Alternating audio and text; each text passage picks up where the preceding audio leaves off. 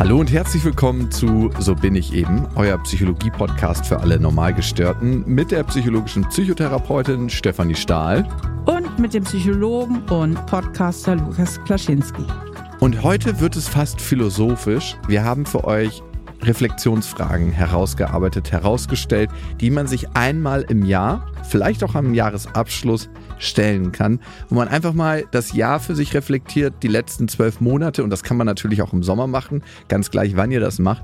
Wir halten es für sehr, sehr sinnvoll, weil man manchmal so eine Waschmaschine des Lebens dreht. Steffi, kennst du das, dass man so viel Alltagssachen hat, ohne mal eine Metaebene einzunehmen und zu gucken, gehe ich in die Richtung, wo ich überhaupt hin möchte im Leben? Ja, das ergibt sich ja manchmal auch so, ne? Durch verschiedene Projekte, die man dann hat oder annimmt oder auch angenommen hat und denkt, verdammt, so hatte ich mir das gar nicht vorgestellt. Das ist ja noch viel, viel mehr, als ich am Anfang dachte. Und plötzlich steckt man da so drin und genau. Und dann ist es wichtig, immer wieder. Ja, Steffi, ich weiß gar nicht, was du meinst. Meinst du vielleicht die Stefanie Stahl Akademie, die doch jetzt viel, viel größer geworden ist als gedacht? Du sprichst immer so durch die Blume über die Projekte von uns beiden. Ich glaube, es könnte so in die Richtung gehen, ja. Okay. Danke für die Klärung. Hm. Und darum ist es immer mal wieder gut, auch bei so Vorhaben wie der Stefanie Stahl Akademie, läuft übrigens sehr, sehr gut und findet ihr im Internet, die Metaebene einzunehmen und zu gucken, was möchte ich in meinem Leben, wo möchte ich hin, lebe ich die Beziehung, die ich leben möchte. Und manchmal gibt es sehr gute Fragen, die dabei helfen, diese Themen zu beantworten. Und die möchten wir euch heute stellen. Zwölf Stück an der Zahl. Wir beantworten sie zum Teil für euch, aber es gilt natürlich, dass ihr sie beantwortet und wir schreiben die Fragen auch nochmal in die Show Notes, dann könnt ihr euch die runterschreiben und dann für euch auch beantworten. Steffi, in deiner therapeutischen Praxis, stellst du den Klienten manchmal Fragen zur Reflexion, also spezielle Fragen? So Standardfragen eigentlich nicht, weil ich immer sehr darauf eingehe, was die mir erzählen. Eine mhm. Frage, die ich sehr häufig stelle, immer mal wieder im Gespräch ist, wie fühlen Sie sich gerade? Wenn Sie jetzt darüber sprechen oder wie fühlen Sie sich gerade, wenn Sie das sagen? Oder können Sie das, was Sie gerade sagen, bitte auch nochmal spüren? So, also, dass ich die Leute immer wieder ins Gefühl und ins Fühlen reinbringe.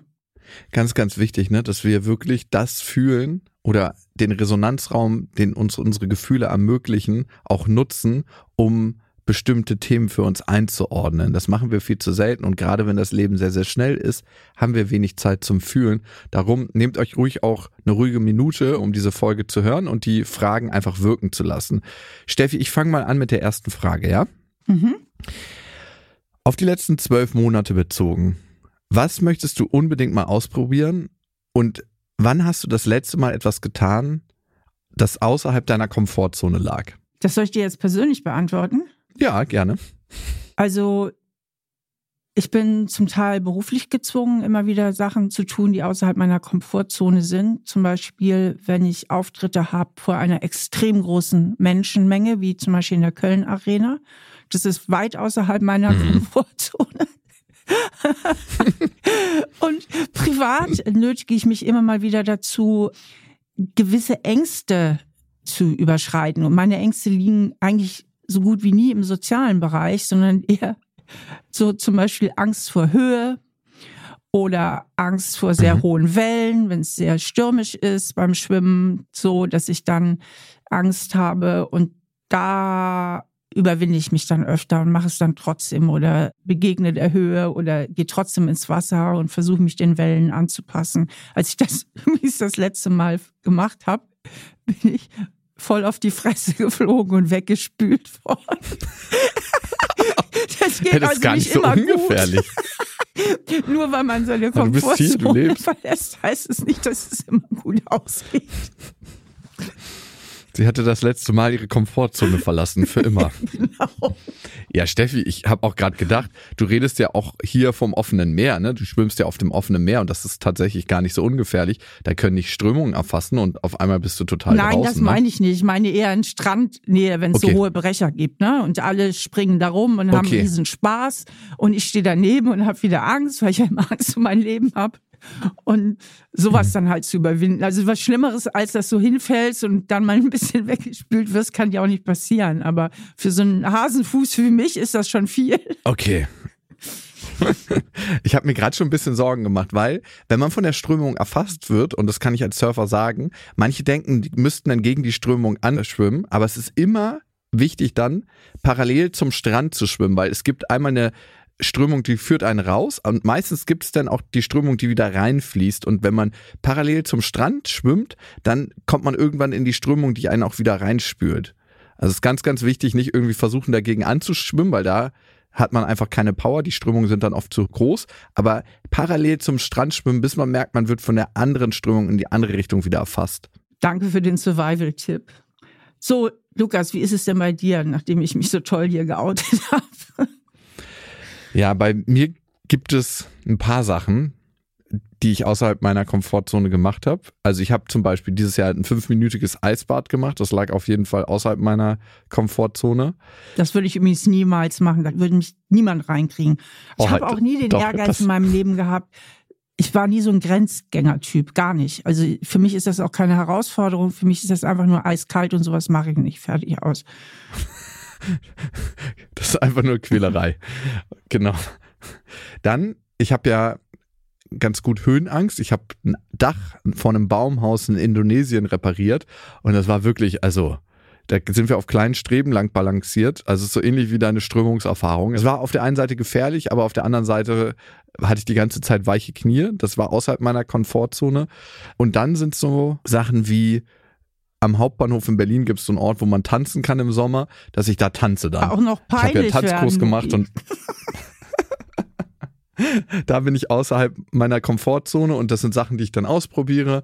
Und das, was immer passiert eigentlich, wenn ich außerhalb meiner Komfortzone bin, dass ich mich danach erleichtert fühle, dass ich danach glücklicher bin und dass es so eine Art Freiheitsgefühl gibt, weil ich ein kleines Stückchen von dem, was möglich ist, in meiner Welt erobert habe.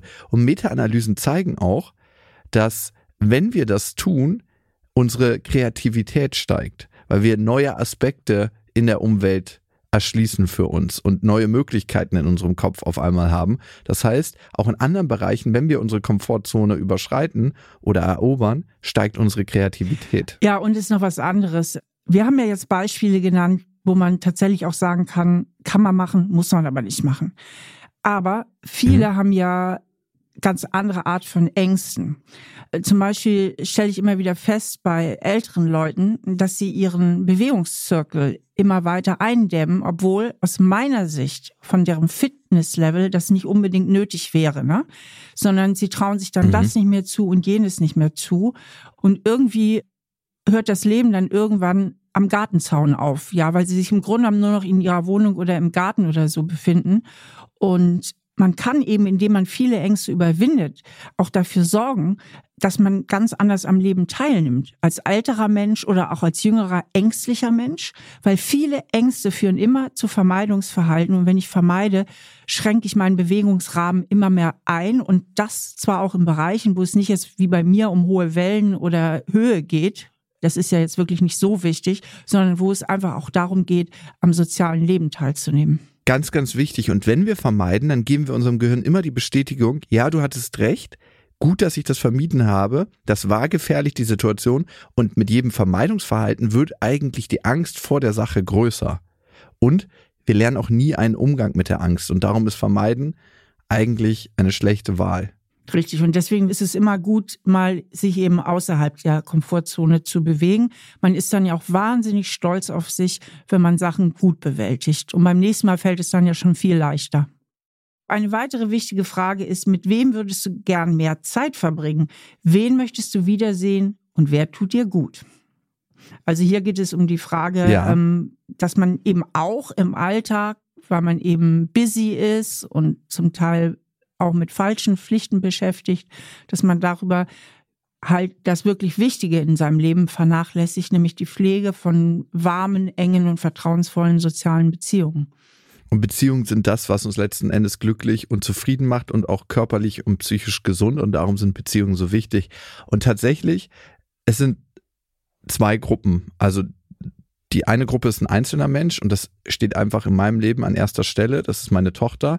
Und ich finde, eine Zahl ist so wahnsinnig. 75 Prozent der Zeit mit unseren Kindern verbringen wir bis zum zwölften Lebensjahr. Alles, was danach kommt, sind nur noch 25 Prozent, weil die danach viel außer Haus sind, unterwegs, mit Freunden, als Erwachsene sowieso nicht mehr so viel Zeit haben. Deswegen ist die Zeit jetzt für mich, bis sie zwölf wird, besonders kostbar. Und natürlich ist mein ganzes Leben kostbar mit ihr, aber ich möchte nicht meinen Fokus irgendwie auf andere Sachen so viel richten. Also jetzt auch nicht so überprotektiv wie so ein kleiner Gluckenpapa, aber das ist mir sehr, sehr wichtig. Und das andere sind meine Großeltern, weil die sind jetzt schon über 90, zumindest mein Großvater. Und ähm, ja, also da weiß ich einfach, da gibt es nicht mehr so viel Zeit, die wir tatsächlich einfach verbringen können. Und ich möchte die Zeit, die wir haben, genießen und das nicht reuen in irgendeiner Form, dass ich mir nicht die Zeit eingeräumt habe, weil wahnsinnig wichtige, in Anführungsstrichen, Projekte da waren. Steffi, wie ist bei dir? Mit wem würdest du gern mehr Zeit verbringen? Wer tut dir gut? Pflege ja meine Freundschaften sehr gut, muss ich sagen. Mhm. Ich wünschte nur manchmal, ich hätte noch ein bisschen mehr Zeit, aber das liegt daran, dass ich eben auch viele Freunde über die Lebensspanne angesammelt habe, weil ich selten welche verliere, aber immer noch mal welche hinzukommen. Mit manchen Freunden, die eben halt auch weiter weg wohnen, weil ich habe ja viele, zum Teil noch aus der Schulzeit, dann aus der Studienzeit, mit denen würde ich gerne mehr Zeit verbringen. Das wäre echt schön. Und jetzt hoffe ich halt darauf, die Kinder sind ja jetzt bei vielen schon aus dem Haus oder gehen aus dem Haus, dass eben auch von deren Seite mehr Beweglichkeit reinkommt und auch von meiner. Die nächste Frage, Frage drei. Welches Risiko möchtest du eingehen? Steffi, möchtest du noch ein Risiko eingehen oder bist du alle Risiken in deinem Leben schon eingegangen? Was würdest du sagen? Nee, ich kau ja immer noch auf meiner Kaffee-Idee rum. Ah, und ja, stimmt. Da habe ich ja irgendwie auch Angst vor auf der einen Seite, aber weißt du, meine größte Angst im Leben ist eigentlich immer die vor Anstrengung. Und die Idee fühlt sich einfach auch sehr anstrengend an. Und deswegen, ich bin mal gespannt, was daraus noch wird. Also vielleicht für alle, Steffi plant immer noch ein Café aufzumachen im Trierer Raum, wo dann gute Gespräche stattfinden können, wo man über Bücher redet, wo man sich einfach trifft zum Plauschen, wie so ein ausgelagertes Wohnzimmer, wo sich nette Menschen treffen und wo wir vielleicht dann auch ein Format umsetzen. Das ist so ein Plan, das zu machen. Und Steffi, wir haben. Ja, so ein Literaturcafé. Genau. Aber jetzt so abgehoben soll es auch nicht klingen. Also, wer mich kennt, der weiß ja, es ist jetzt nicht so ein abgehobenes, nur intellektuellen Labercafé. Das soll schon cooler Meeting Point sein. Ja, total. Ich kenne solche Steffi, und ich kann dich da total verstehen. Auf der einen Seite ist es auch ein großes Projekt, aber auf der anderen Seite hast du es wirklich schon lange in dir und das umzusetzen wäre ganz cool. Mal gucken. Du, ich schlag vor, Steffi, für 2024 könnte man sich einmal irgendwo einmieten und das einfach mal ausprobieren. Das heißt, wenn das irgendwelche Kaffeebesitzer aus Trier jetzt hören, fühlt euch angesprochen und schreibt uns gerne an, so bin ich eben at auf-die-ohren.com. Und Lukas, ich kenne dich ja als einen Menschen, der auch zum Teil Podcasts bedingt, du hast ja auch noch andere Podcasts, enorme Risiken eingeht. Gibt es bei dir überhaupt noch ein Risiko, das offen ist? Ja, das sind meistens Privatrisiken. Also ein Ding ist, ich habe schon gedacht, nochmal eine Familie zu gründen. Ne? Ich bin ja schon Vater einer Tochter und bin auch mit meiner Ex-Freundin auf einer familiären Ebene gut verbunden. Aber doch, ich könnte mir sehr gut vorstellen, auch wenn ich jetzt so merke, wie schnell das Leben eigentlich so vorbeigeht, dass ich das nochmal in mein Leben holen möchte. Also ich hätte schon den Wunsch. Und das andere ist, da übe ich mich eigentlich jede Woche drin. Ich habe mich ganz lange nicht verletzlich gezeigt. Also wie ich wirklich innerlich fühle und was in mir vorgeht. Und das hole ich immer mehr in mein Leben. Also offenherzig leben, das ist das zweite Risiko was ich eingehe und immer mehr eingehen möchte. Und ich merke einfach, dass das zu ganz anderen Bindungen führt und dass ich mich viel, viel lebendiger fühle. Das ist ein ganz, ganz tolles Gefühl. Früher bist du öfter wütend geworden, oder? Ja, ich bin wütend geworden, aber auch sonst einfach verschlossen, dass ich gar nichts gesagt habe und mich dann aus Beziehungen rausgezogen habe, nichts gesagt habe und gesagt, ja, wenn er so denken mag, dann ciao. Aber ich sage mittlerweile, wenn mich was verletzt oder irgendwas in mir ist. Das ist ja aber dann auch die passive Aggression. Ne? Das machen ja viele Menschen, die gar nicht gut sich öffnen können und mal sagen können, was vielleicht nicht gestimmt hat dass sie sich dann so passiv zurückziehen. Das finde ich ganz furchtbar. Wenn man bei jemand so gegen eine Wand im Grunde genommen läuft und man weiß überhaupt nicht, was man Schlimmes gesagt oder getan ja. hat. Manchmal sind es ja auch Missverständnisse oder sonst was, dass man was in den falschen Hals bekommt, der andere. Ne? Und wenn nichts gesagt wird, gibt es ja keine Chance für eine Klärung. Das finde ich echt ultra krass. Total. Und von beiden Seiten, ne? Ich finde, man verschwendet immer so viel Lebenszeit ich meine, Konflikte im Leben bleiben nicht aus. Ne? Ich habe jetzt erst wieder einen Konflikt mit meinen Schwestern am Wochenende gehabt. Da hat meine Nichte spontan bei meiner Tochter und mir übernachtet und ich musste am nächsten Tag weg, weil ich einen beruflichen Termin hatte. Und äh, long story short, die Nichte musste dann zu meiner Schwester. Das war nicht so ganz klar abgesprochen. Aber darüber gab es einen Konflikt. Aber den dann nicht schnell aus der Welt zu räumen und musste mich auch entschuldigen, hey, ich habe das, glaube ich, ein bisschen übers Knie gebrochen. Lass uns nächstes Mal das besser absprechen und nicht sich zurückzuziehen und sagen, nö, alle anderen sind falsch, aber ich bin richtig das gehört doch dazu. Und ich finde, man verschwendet so viel Lebenszeit, wenn man so mauert und hinterm Berg hält und so in diese Schutzhaltung geht, um auch die unangenehmen Gefühle eines Konflikts und seine eigene Verletzlichkeit nicht zu spüren. Übrigens verschwendest du damit nicht nur die eigene Lebenszeit, sondern auch die der anderen. Ja. Nein, weil ich habe tatsächlich, du weißt ja, was für ein Freundesmensch ich bin, hm. aber es gibt einfach auch Freundschaften, die sind gescheitert und ich weiß bis heute eigentlich nicht warum. Und das hat mich auch sehr viel Zeit gekostet, mir darüber Gedanken zu machen. Ja, total, weil man sucht ja auch ganz automatisch dann nach Gründen und fragt sich so, warum ist das so? Und man verschwendet eigentlich so viel Zeit mit Grübeln, die man dann wieder in einer positiven Beziehungserfahrung verbringen könnte. Es ist unnütz und natürlich kostet es immer einmal diese Überwindung, hey, lass uns da nochmal drüber reden und auch sich einfach mal anhören, was hat der andere zu sagen und wie geht's dem damit und dann sich selber zu offenbaren ist auf jeden Fall ein Risiko, welches sich lohnt einzugehen. Steffi, die nächste Frage. Welches Verhalten oder wessen Verhalten möchtest du auf keinen Fall tolerieren? Was ich nicht ertrage im intimen Kreis ist Unehrlichkeit. Also, wenn man irgendwie merkt, der andere sagt gerade nicht die Wahrheit, das ist so eigentlich für mich das Schwerste. Wenn ich merke von Freunden oder vielleicht auch der Familie, das ist irgendwie nicht so 100% korrekt und der andere weiß es eigentlich besser. Manchmal wird ja so ein bisschen gemauschelt, wo man sich so sagt, hey, nee, sag's mir bitte ganz ehrlich, was fühlst du und was denkst du? Und das finde ich ist auch eine tolle Qualität, die wir beide miteinander haben, auch wenn die Ehrlichkeit manchmal wehtut von deiner Seite und wahrscheinlich von meiner. Und das tut weh und das tut weh. Also, ich kann mir immer bei dir sicher sein, dass du ehrlich zu mir bist. Oh, danke schön. Stimmt das nicht? Das freut mich. Doch, das stimmt. Du nimmst richtig wahr. Du so, ja, danke schön, dass du so fühlst. Ja, wir beide haben ja auch die hohe Qualität, dass wir uns streiten und wieder vertragen können. Das ist ja auch die Basis, die Vertrauen schafft. Es ist ja nicht das Vertrauen so groß, wenn Leute sich immer verstehen, sondern das größte Vertrauen schafft, wenn man sich mal streiten kann und sich dann wieder verträgt und keine Narben übrig bleiben, also nichts Nachtragendes übrig bleibt. Das ist etwas, was unheimlich viel Vertrauen schafft zwischen Menschen, die sich streiten und wieder zusammenfinden können. Ja, Steffi, weißt du, was ich merke, was speziell Konflikt mit dir in mir auslösen? Na. Dass ich dich jedes Mal besser kennenlerne und mehrere Facetten einfach von dir kennenlerne und dass so kleine Diskussionen, die wir immer mal wieder haben, gar nicht mehr so schlimm sind, weil dann denke ich mir, okay, ich höre es mir jetzt erstmal an, dann hörst du dir meinen Punkt an und dann ist auch wieder gut. Wir wissen, einander viel besser zu nehmen. Das ist so mein Gefühl. Man lernt sich immer und immer und immer besser kennen und es ist dann so, ah ja, okay, das kenne ich schon, den Aspekt und gut. Ja, finden wir bestimmt eine vernünftige Lösung. Und ich fühle mich viel seltener angegriffen. Es geht oft in Konflikten ja gar nicht um den anderen, dass der falsch ist oder so, sondern es geht eigentlich ganz häufig um eine Sache, so die wir zusammen lösen können. Ja, genau. Und kommen nochmal gerade zu der Frage zurück. Also wenn man sich nämlich klar macht, welches Verhalten man nicht tolerieren möchte, dann reden wir ja auch über Werte. Ne? Ehrlichkeit mhm. zum Beispiel war ja bei dir ein ganz hoher Wert, den du eben benannt hast. Aber erst wenn ich mir darüber klar bin, kann ich ja auch Grenzen setzen. Denn gerade wenn Menschen eher angepasst oder konfliktscheu sind, und das sind wir alle auch mal in gewissen Situationen, dann spürt man selber gar nicht so richtig, wo jetzt die Grenzverletzung war. Ja. Und das kann ich aber umso besser spüren, wenn ich mich vorher mal frage, was will ich eigentlich nicht? Und wenn mir das klar ist, dann merke ich auch viel eher, wenn diese Situation auftaucht. Mhm.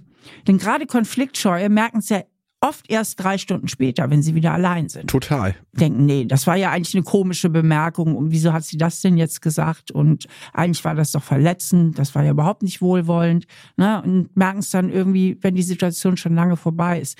Aber wenn ich vorher weiß, ich möchte einfach nicht, dass Freunde mich völlig ungebeten kritisieren. Und wenn sie es denn tun, dann sollen sie es bitte auch wirklich sachlich begründen mit konkreten Situationen und nicht mit irgendeinem diffusen Bauchgefühl.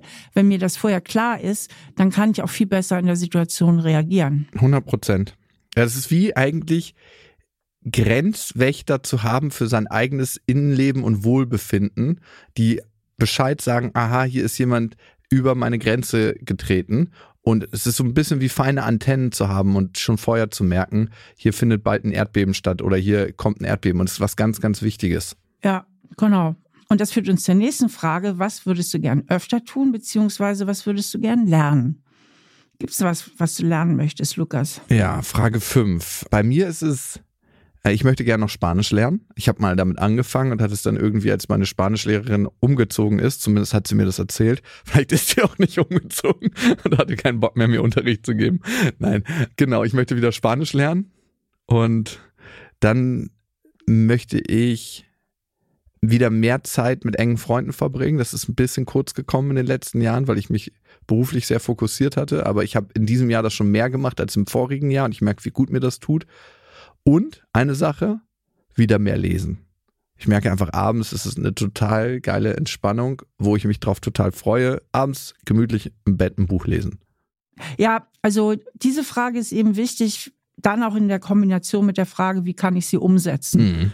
Denn das kennt jeder gutes Beispiel, ich möchte gerne Spanisch lernen, könnt jetzt fragen, und wann genau, Lukas? Ne? Also wie kannst du das denn jetzt integrieren? Also ein erster Schritt wäre ja zum Beispiel, wenn du dich entscheidest, dass du eine Sprachlern-App dir runterlädst und die benutzt und das zum Beispiel jeden Tag mal zehn Minuten und das auch zu einer festen Tageszeit. Oder dass du sagst, okay, heute noch kümmere ich mich um einen neuen Spanischlehrer oder Lehrerin. Also dass man in Kombination mit dieser Frage sich eben auch fragt, und wie genau kann ich das tatsächlich auch in meinen Alltag integrieren. Und das dann auch wirklich mal anzugehen, sonst bleibt es ja immer nur bei der frommen Hoffnung. Ja, 100 Prozent. Und es ergibt Sinn, die Ziele dann so spezifisch in der Umsetzung zu formulieren, wie es geht. Das heißt, dass man sich einmal sagt, das ist spezifisch, also was ist es ganz genau? Das heißt für mich, beim Spanisch lernen, ich lerne 10, 15 Minuten jeden Tag mit einer Lern-App erstmal über die nächsten zwei Monate. Und es ergibt total Sinn, erstmal kleine Schritte zu machen, also nicht gleich einen riesengroßen Schritt, weil bei kleinen Schritten habe ich auch viele kleine Erfolgserlebnisse. Wenn ich jetzt sage, ich möchte sportlich sein und ich nehme mir für jeden Tag vor, zwei Stunden Sport zu machen, das ist zum Scheitern verurteilt. Bei kleinen Schritten habe ich das Erfolgserlebnis und dieses Erfolgserlebnis feuert mich auch gleich wieder an. Und was auch total sinnvoll ist, wenn man Ziele umsetzen möchte, sich auch vorher über die Hindernisse Gedanken zu machen und sich zu fragen, wie gehe ich denn damit um, wenn es Hindernisse gibt? Also wie gehe ich denn damit um, wenn meine Zeit wieder sehr, sehr stressig wird und ich mir einrede, ich habe keine Zeit mehr für diese 20 Minuten Spanisch lernen. Was mache ich dann? Auch das sich vorher schon auszurollen. Also auch diese Hindernisse im Auge zu behalten. Genau, und tatsächlich haben Forscher von der Cornell University herausgefunden, dass Erfahrungen Leute glücklicher machen als zum Beispiel materielle Einkäufe oder so. Also irgendwas zu tun, einen Tanzkurs zu machen, auf Reisen zu gehen, Konzerte zu besuchen, macht einfach nachhaltig glücklicher. Und es macht ja auch glücklich, wenn man sowas wie eine Sprache bewältigt oder wenn man ein Instrument lernt und so. Weil dann ist man eigentlich auch immer noch ein bisschen stolz auf sich, dass man das geschafft hat. Und das ist auch ein schönes Gefühl. Ja, Steffi, jetzt kommen wir mal zu dem Gegenteil zur Frage 6. Was möchtest du im nächsten Jahr weniger tun? muss ich mich auch wieder ein bisschen outen. Ich habe ja eine kleine Sucht, dass ich gerne Skat also Online-Skat spiele, also gegen den Computer, nicht gegen andere. Und die würde ich gerne einschränken. Also nicht aufgeben. Nein, nein, ich will die Sucht nicht aufgeben. Ich will sie kontrolliert. Ich will kontrolliert süchtig sein. Ja, Steffi, das ist immer ganz niedlich, wenn du. Das ist ja so eine Erholungspause auch so ein bisschen für dich, ne? So mal kurz einfach abtauchen und Skat gegen den Computer spielen. Okay, bei mir geht's tatsächlich in eine ähnliche Richtung. Weniger am Handy, mehr in der Natur. Also, das ist eine Sache. Und ich möchte weniger mit Menschen Zeit verbringen, die ich als leer empfinde. Ich weiß nicht, ob du das kennst mit manchen Menschen, wenn man sich austauscht und eine Begegnung hat, dann hat man danach nicht ein Gefühl von mehr und von Gemeinschaft, sondern ein Gefühl von weniger und Leere. Und mit solchen Menschen möchte ich weniger Zeit verbringen. Gute Entscheidung, gute Entscheidung. Ich möchte mit Menschen weniger Zeit verbringen, zu denen ich keine echte Verbundenheit verspüre, weil ich vielleicht auch merkt, dass sie die gar nicht zu mir haben. Also, mhm. ja. Lukas, nächste Frage. Welche Fehler habe ich gemacht? Was habe ich von ihnen gelernt? Uiuiui, welche Fehler habe ich, oh, die ist auch ein bisschen hart manchmal, die Frage. Mhm. geht ja auch viel mit falschen Entscheidungen einher, wo man falsche Entscheidungen getroffen hat. Ich habe schon einige falsche Entscheidungen getroffen. Für mich sind es so zwischenmenschliche Fehler, die ich gemacht habe. Ich glaube, ich war lange Zeit sehr hart zu meiner Mutter und habe sie spüren lassen, dass es sehr tiefe alte Kindheitsverletzungen gab. Ich würde sagen, die sind auch sehr gut aufgearbeitet mittlerweile und habe sie nie für voll genommen in ganz vielen Punkten. Habe sie dann öfter mal so ein bisschen verhöhnt, mich über sie lustig gemacht und ich habe auch den Schmerz, den das kreiert hat, nicht immer so wirklich an mich rangelassen und das habe ich gelernt, jetzt Stück für Stück anders zu machen und sie für das zu wertschätzen, was sie für mich als Mutter ist, wie liebevoll und aufmerksam sie ist und wie unterstützend und für uns alle als Kinder und auch für die Enkelkinder und wie sehr ich mich auch bei ihr bedanken möchte und kann und auch manchmal tue dafür, dass sie meine Mama ist und mit ihrem Mama sein die ganze Familie unterstützt und mit ihren Werten, die sie in unser Leben bringt. Da hat deine Mutter wirklich Glück, weil was du da eben beschrieben hast, wenn das einmal so einrastet und so was sehr Unversöhnliches ist, dann steht ja in dem Fall die Mutter oder eben auch andere Menschen, wo das der Fall ist, komplett auf verlorenem Posten. Mhm. Und dadurch, dass du das für dich nochmal so reflektiert hast, aber auch deine inneren Verletzungen anders geheilt hast, dadurch, dass du irgendwie die Wut an ihr auslässt, konntest du dich ja auch nochmal für einen anderen Blick auf sie öffnen. Ja, die Wut. Sie ist ja nochmal aus der Schublade rausgekommen, 100 sozusagen, in die du sie lange Zeit gesteckt hattest. Ja, meine Wut hat ja eigentlich auch immer nur das Gefühl von Verletzlichkeit wieder überdeckt, ne? Das, was ich nicht spüren wollte. Das hatte ja nichts mit Heilung zu tun, sondern es hat eigentlich immer einen Abstand gehalten zwischen mir und ihr. Aber dadurch, dass ich mich dem widmen konnte, was da auch ja immer noch verletzt war in mir, konnte ich auch mehr in die Versöhnung mit ihr gehen. Das war ein super wichtiger, heilsamer Prozess für mich und vor allem auch für unsere Beziehung. Aber ein Teil davon war auch, sie zu beobachten mit meiner Tochter. Das kann ich ganz klar so sagen. Einfach so ihre Liebe zu sehen zu meiner Tochter, zu all ihren Enkelkindern und zu allen Menschen, die sie umgeben. Sie ist einfach sehr, sehr bedachter, liebevoller Mensch, der eigentlich allen das Beste will. Das heißt, sie war in jungen Jahren einfach nur sehr überfordert sie war überfordert und sie kommt selber aus prekären Verhältnissen. Und ich glaube, die gleich abzuschütteln mit Anfang 20 ist gar nicht so leicht. Und immer die richtige Entscheidung als Eltern zu treffen. Ich weiß gar nicht, was meine Tochter mir vorhalten wird. Ne? Ich hatte auch ein paar Streits mit meiner Ex-Freundin. Ich weiß gar nicht, was da kommen wird. Natürlich versucht man immer alles richtig zu machen, aber man schafft es halt nicht immer. Ja, aber es ist halt so toll, wenn man das reflektiert und Kinder verzeihen ja wahnsinnig viel, auch erwachsene Kinder, wenn man irgendwann mal sagt, du, das tut mir leid, heute würde ich das anders machen. Ja, und das hat meine Mutter mehrmals gemacht. Das führt uns wunderbar zur nächsten Frage, nämlich der Frage, was ist wichtig für mich im Leben? Gestalte ich mein Leben auch entsprechend? Mhm. Was finde ich in meinem Leben wirklich am wichtigsten? Steffi. Was tue ich aktuell dafür? was ist es bei dir? Bei mir ist es eben auch gute Freundschaften, aber auch die Beziehung zu Holger, zu meinem Mann. Ganz wichtig ist für mich auch der Hund, mhm. den regelmäßig zu sehen, mit dem zu gehen, mein Pflegehund. Und ja, auch eine gute Balance zu haben zwischen Arbeit und Freizeit. Ich unternehme einfach auch gern Dinge. Ich gehe gerne mal ins Theater, ins Kino und ja, das ist mir auch wichtig. Aber trotzdem ist die Arbeit dir auch sehr wichtig. Das merke ich auch immer wieder, dass die schon ganz schöner Bestandteil deines Lebens ist.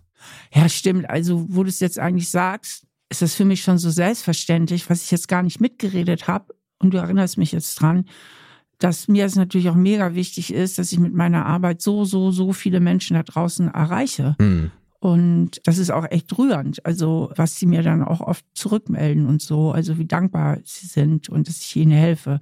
Klar, das ist schon so in mir drin, dass ich das schon gar nicht mehr mitrede. Ja, und das ist auch irgendwie, was heute die digitale Welt auch möglich macht. Ne? Dass ganz viele, die diesen Podcast hören, wir verbringen ja so viel Zeit in Gedanken miteinander und setzen Denkanstöße und kriegen wiederum auch was zurück in Form von Hörermails auf den Touren, auf Instagram. Und es ist ja schon wie so eine Gruppe, wo wir alle zusammen psychologisch arbeiten. Und das bringt mich zu meinen Punkten, die mir wichtig im Leben sind. Also klar, meine Familie, persönliche Bildung und auch Weiterbildung über das ganze Leben hinweg. Also lebenslanges Lernen ist bei mir ein wichtiges Thema. Sport, Ernährung, Beziehung und gesellschaftliches Engagement. Auch das. Ja, und da ist eben immer die Frage, also warum soll man sich diese Frage überhaupt stellen? logisch, um sich einfach bewusst zu werden und dann auch wirklich zu gucken, lebe ich das dann auch? Mhm. Na, weil viele Dinge machen wir so unbewusst und je bewusster wir uns sind, desto freier können wir eben auch Entscheidungen treffen. Ja. Weil sonst sind wir ja nur ferngesteuert. Ne? Also wenn mir die Sachen wirklich bewusst sind, dann kann ich immer nachjustieren und kann mich nochmal neu entscheiden. 100 Prozent. Frage 9. Wenn es mir nicht so gut geht oder ich Schmerzen habe, wie kann ich am besten für mich sorgen? Und Steffi, ich stelle dir einfach mal die Frage und vielleicht auch, was du deinen Klientinnen und Klienten rätst, weil alle Menschen, egal ob Psychologen oder nicht Psychologen, haben ja solche Tage oder Erlebnisse, wo wir danach merken, boah, es hat mich ganz schön getroffen, mir geht es nicht so gut. Was tust du persönlich für dich und was rätst du deinen Klientinnen und Klienten? Also eigentlich ist das so ziemlich ein und dasselbe. weil was ich meinen Klienten rate, ist, mache ich dann natürlich auch persönlich. Das eine ist sich erstmal eingestehen, dass es jetzt gerade so ist. Mhm. Zu sagen, es ist jetzt so. In die Annahme gehen. Also egal, ob das jetzt ein Konflikt ist, der eher auf der psychischen Ebene ist oder ob es ein körperliches Leiden ist, dass man krank ist oder so, dass man sich eingesteht, ja, das ist jetzt so und aus dem Widerstand, aus dem inneren Widerstand rausgeht und das annimmt. Und indem ich das annehme, kann ich mir überlegen, was brauche ich jetzt eigentlich, was tut mir gut. Häufig ist eine Antwort darauf, es würde mir gut tun, mit jemandem mal zu reden, das mal zu erzählen, meinem Ehemann, einer Freundin oder wem auch immer. Oder es würde mir gut tun, wenn mir jemand hilft, der mhm. mir zur Seite steht, mich ein bisschen versorgt. Wenn man eine gute Beziehung hat, ist das ja ganz selbstverständlich, dass der eine dann für den anderen sorgt, wenn jemand im Bett liegt, dass der andere sich dann eben kümmert, was zu essen kocht, zur Apotheke geht und so weiter. Aber es ist natürlich auch sinnvoll, wenn man merkt, ich komme jetzt gar nicht so gut klar, einfach auch mal aktiv um Hilfe zu fragen. Hm. Eine Nachbarin zum Beispiel zu bitten, ob sie so lieb sein könnte, ein paar Einkäufe mit zu erledigen oder was auch immer.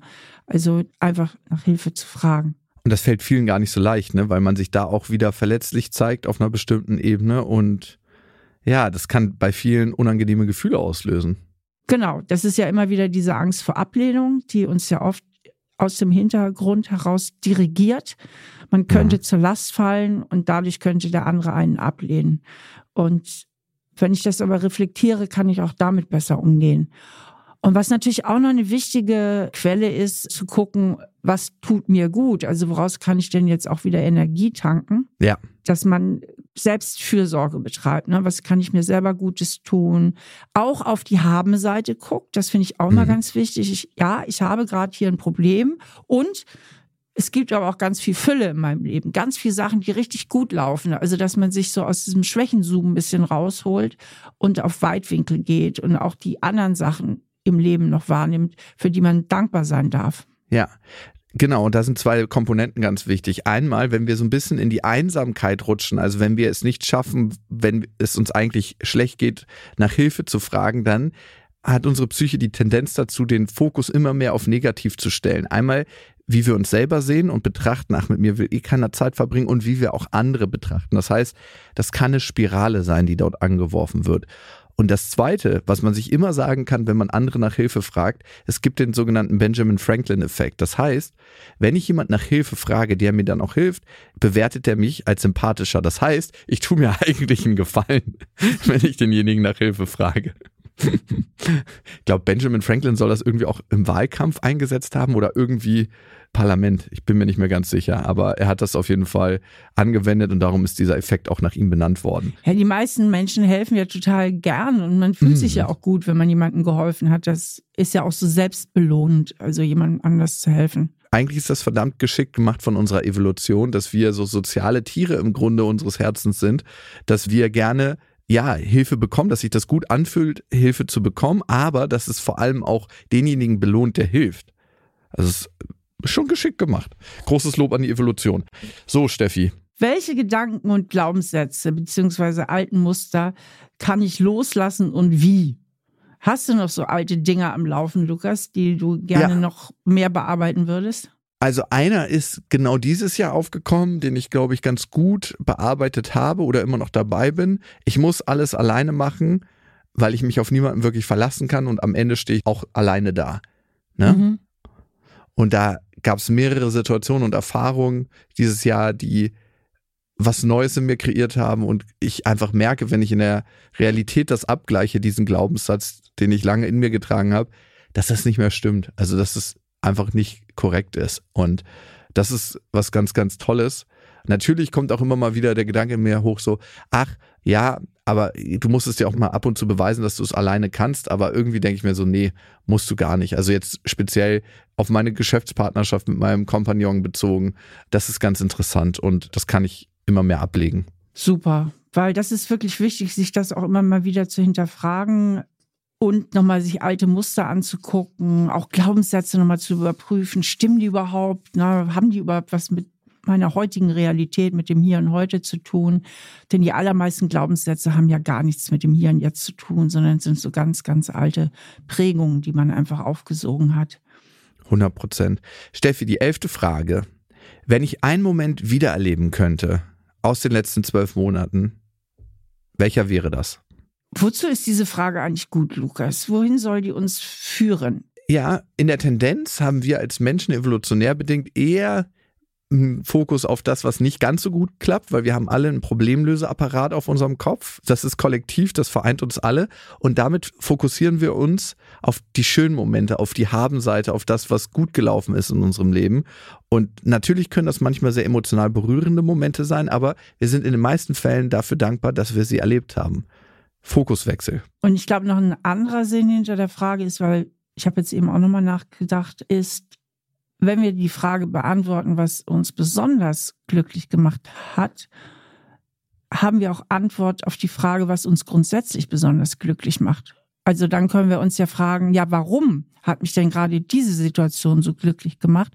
Und dann kommen wir uns ja selbst auch wieder ein Stück näher, indem mhm. wir dann feststellen können, aha, für mich ist es also super wichtig, dass ich mit meinem besten Freund was richtig Schönes mache. Oder für mich ist es super wichtig, dass ich in gewissen Momenten die totale Entspannung, was weiß ich, habe, wenn ich durch den Wald spazieren gehe oder so. Also sie führt ja auch zum Selbstverständnis bei, was so die Zutaten, die individuellen Zutaten fürs Glück sind. Mhm, 100 Prozent. Unbedingt. Welcher Moment wäre das denn jetzt bei dir, Steffi? Die Frage erwischt mich jetzt auch ein bisschen kalt, muss ich sagen, weil mir fällt jetzt spontan nicht so das eine große Ding ein, da müsste ich länger nachdenken. Bei mir sind es oft viele kleine Momente, die ich erlebe. Also wenn ich mit dem Hund im Wald spaziere, wenn ich abends mit Freunden zusammen bin, wenn ich mit meinem Mann irgendwie schöne Momente habe, also wenn wir irgendwie so gut miteinander harmonieren und so. Also sind viele Momente. Oder auch bei der Arbeit öfter, wenn ich, ja genau, ich schreibe ja gerade wieder ein neues Buch, beziehungsweise das Arbeitsbuch zu meinem letzten Buch. Mhm. Und wenn ich da so Herausforderungen löse, weil ich finde das immer so anspruchsvoll und am liebsten würde ich weglaufen, kann ich aber nicht. Also muss ich die Herausforderung irgendwie lösen. Und wenn ich die dann gelöst habe, dann freue ich mich total. Ja, kannst du nicht, weil es eine Deadline gibt. mit, den, mit dem Weglaufen, das geht leider nicht. Aber dieses Gefühl, etwas gelöst zu haben und eine wirklich sehr stimmige Antwort gefunden zu haben, über die man vorher so noch nicht nachgedacht hat, ist was wahnsinnig befriedigendes. Das ist eine ganz tiefe Erkenntnis zu haben, so, ah ja, okay, so funktioniert das. Das ist der Mechanismus und das hilft ja ungemein. Ich finde auch Bücher schreiben, damit sortiert man ganz, ganz klar seine Gedanken. Also man kann alles nochmal ganz, ganz klar erfassen und es ist, als ob man einen inneren Schrank baut, wo man sehr gut alles, was man hat, einsortieren kann und dann auch zur Verfügung hat. Ja, aber da merkst du eben auch, wenn manche Gedanken überhaupt nicht sortiert sind und dann kommst du immer an diese Knotenpunkte. Und da sind immer die Momente, wo ich mich am liebsten auf mein Dreirad setzen und spielen fahren würde. ja, es ist aber so. Ne? Man kann total gut innere Ordnung schaffen und klar merkt man, wo in manchen Themen noch ein bisschen Chaos ist. Steffi, die allerletzte Frage für heute die Frage 12. Wie kannst du mehr Self-Care in den Alltag integrieren aus psychologischer Perspektive? Also ein ganz wichtiger Punkt ist hier, denke ich, einfach dieses Thema Achtsamkeit. Also, dass mhm. ich viel, viel bewusster durchs Leben gehe und versuche viel mehr wirklich auch im Hier und Jetzt zu sein und in dem Moment. Weil wenn ich wirklich da bin und wirklich gegenwärtig bin, dann stelle ich viel mehr schöne Momente auch fest sei das einfach ein freundliches Lächeln, sei das ein wunderschöner Anblick aus dem Fenster, sei es, dass ich durch eine tolle Landschaft fahre, gerade mit dem Auto und gute Sachen sehe. Also, dass man eben auch viel bewusster Dinge zu sich nimmt, die Tasse Kaffee bewusster trinkt, das Essen bewusster isst, sich mal ein paar Blümchen auf den Tisch stellt. Denn oft sind es die kleinen Sachen, die einen auch sehr entspannen und glücklich machen. Es sind nicht mehr ja. die ganz großen Dinge. Und was auch ein wichtiger Punkt ist für Self-Care, sind einfach Tagesstrukturen. Mhm. Das ist ja immer meine Antwort darauf, warum habe ich eigentlich so eine relativ gute Work-Life-Balance? Ja, weil ich eine gute Tagesstruktur habe in der eben mhm. auch eine Mittagspause eingetragen ist, in der auch ein Feierabend eingetragen ist. Und da, wo ich arbeite, arbeite ich dann auch relativ konzentriert und verfasel mich nicht so viel. Und das mhm. führt eben dazu, dass ich dann auch Freizeit habe. Steffi, nochmal zum Thema Achtsamkeit. Das ist ja so ein Modewort der letzten Jahre geworden schon. Aber Achtsamkeit ist was ganz Wichtiges, weil es sorgt auch dafür, dass wir mehr im Flow kommen und Flow macht uns glücklicher und es sorgt auch dafür, dass wir weniger grübeln. Weil wenn wir achtsam und präsent im jetzigen Moment sind, dann denken wir in dem Moment gar nicht so viel über die Zukunft nach, die irgendwie ein Problem wieder beherbergen könnten oder versuchen irgendein Problem aus der Vergangenheit zu lösen, was schon lange vorbei ist. Und es macht uns auch besser in der Art und Weise, wie wir Beziehungen führen, weil wir präsenter merken, was geht gerade in uns selber vor und was passiert bei unserem Gegenüber. Deswegen, Achtsamkeit hat viel, viel mehr Aspekte, die wir manchmal gar nicht beleuchten, wenn wir nur das Wort Achtsamkeit irgendwie als Plattitüde in den Medien hören. Ja, ich habe mich um dieses Wort auch jahrzehntelang gedrückt, weil mir es schon von Anfang an so auf die Nerven ging und weil das ja auch also ein entliehenes Konzept aus dem Buddhismus ist. Und dann dachte ich, lass mal die Buddhisten darüber reden. Aber es hat sich ja inzwischen sehr westlich auch etabliert. Und wenn man sich mit den Konzepten halt genauer auseinandersetzt, ähm, sind sie natürlich auch sehr sinnvoll. Ja. Und ich meine, wir haben so viele Geräte, die der Killer gegen Achtsamkeit sind. Ne? Unser Handy voran, dann die ganzen tausend E-Mails, die wir jeden Tag kriegen. Das heißt, es ergibt auch Sinn, sich darauf wieder zu fokussieren, weil vor 50 Jahren war es noch viel leichter, achtsam zu sein als jetzt. Wieso? Du kannst doch sehr achtsam eine E-Mail schreiben ja, das stimmt. Aber dieses Multitasking, was wir eigentlich betreiben in unserer Arbeitswelt, führt eigentlich weg von Achtsamkeit. Die meisten. Das stimmt. Ja, sind eher nicht so achtsam am E-Mail schreiben. Also ich, ich, zumindest schreibe nicht so wahnsinnig viele achtsame E-Mails. Also ich, ich, ich merke, das ist eine sehr große Herausforderung, achtsam E-Mails zu schreiben, aber das könnte eine schöne Übung sein. Wunderbar. Steffi, ich merke, es hat Spaß gemacht, die Fragen zu beantworten und ich fühle mich ein bisschen sortierter und habe das Jahr auch nochmal anders einsortiert für mich. Und die Fragen könnt ihr natürlich auch wiederholen. Ne? Die muss man jetzt nicht zum Jahresende machen, sondern kann die auch immer mal wieder machen, um zu gucken, ist man da, wo man sein möchte und wie fühlt sich das Leben gerade für mich an. Es kann auch so eine eigene innere kleine Auszeit sein. Immer mal wieder sich die Fragen stellen oder auch gegenseitig mit dem Partner, mit Freunden. Das ist natürlich auch möglich. Es entstehen auf jeden Fall interessante Gespräche. Und vielleicht waren auch Fragen nicht dabei, die für dich persönlich ganz wichtig sind. Genau, die kannst du ja mühelos auch mit integrieren oder uns auch mal eine E-Mail dazu schreiben. Also bin ich eben at auf-die-ohren.com. Vielen Dank an euch, dass ihr uns eure Zeit geschenkt habt. Ihr könnt diesen Podcast natürlich abonnieren, überall wo es Podcasts gibt. Bei Spotify, Apple Podcasts könnt ihr eine Bewertung hinterlassen. Darüber freuen wir uns sehr. Und die nächste Folge steht schon für euch bereit. Macht's gut, bis dahin. Tschüss. Das ist ein Podcast von RTL Plus, produziert von Auf die Ohren. Schnitt Jonathan Raue, Recherche Annelena Leidenberger, redaktionelle Leitung Sophie Ida Hischenhuber.